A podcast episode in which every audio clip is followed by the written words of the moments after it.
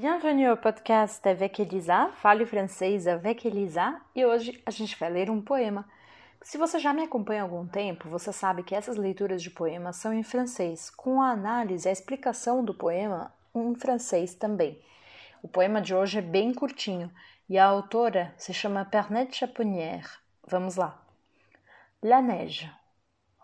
Regardez la neige qui danse derrière le carreau fermé. Qui là-haut peut bien s'amuser à déchirer le ciel immense en petits morceaux de papier? Bom, eu falei que era curto mesmo. Agora vamos à explicação. La neige, c'est un type d'averse typique de l'hiver en Europe.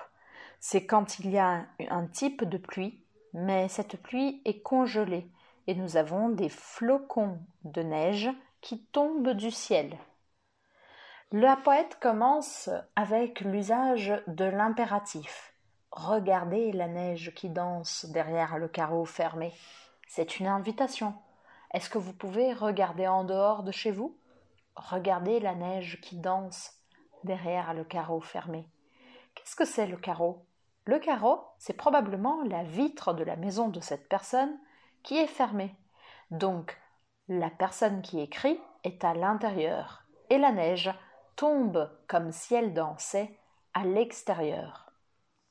Et puis, nous avons la grande question. Qui, là-haut, peut bien s'amuser à déchirer le ciel immense en petits morceaux de papier?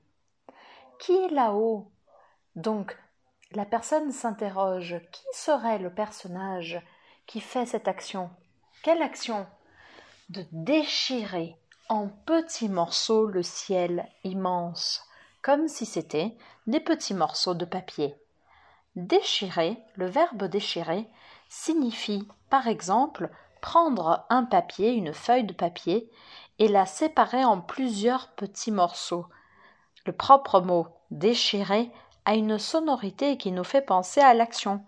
Déchirer, déchirer. Et voilà, que notre personnage s'amuse à déchirer le ciel immense en petits morceaux de papier. La neige, c'est quelque chose de très poétique. C'est pour ça qu'elle tombe comme si elle dansait, ou alors comme tombent des petits morceaux de papier qui ont été déchirés par une grande main invisible.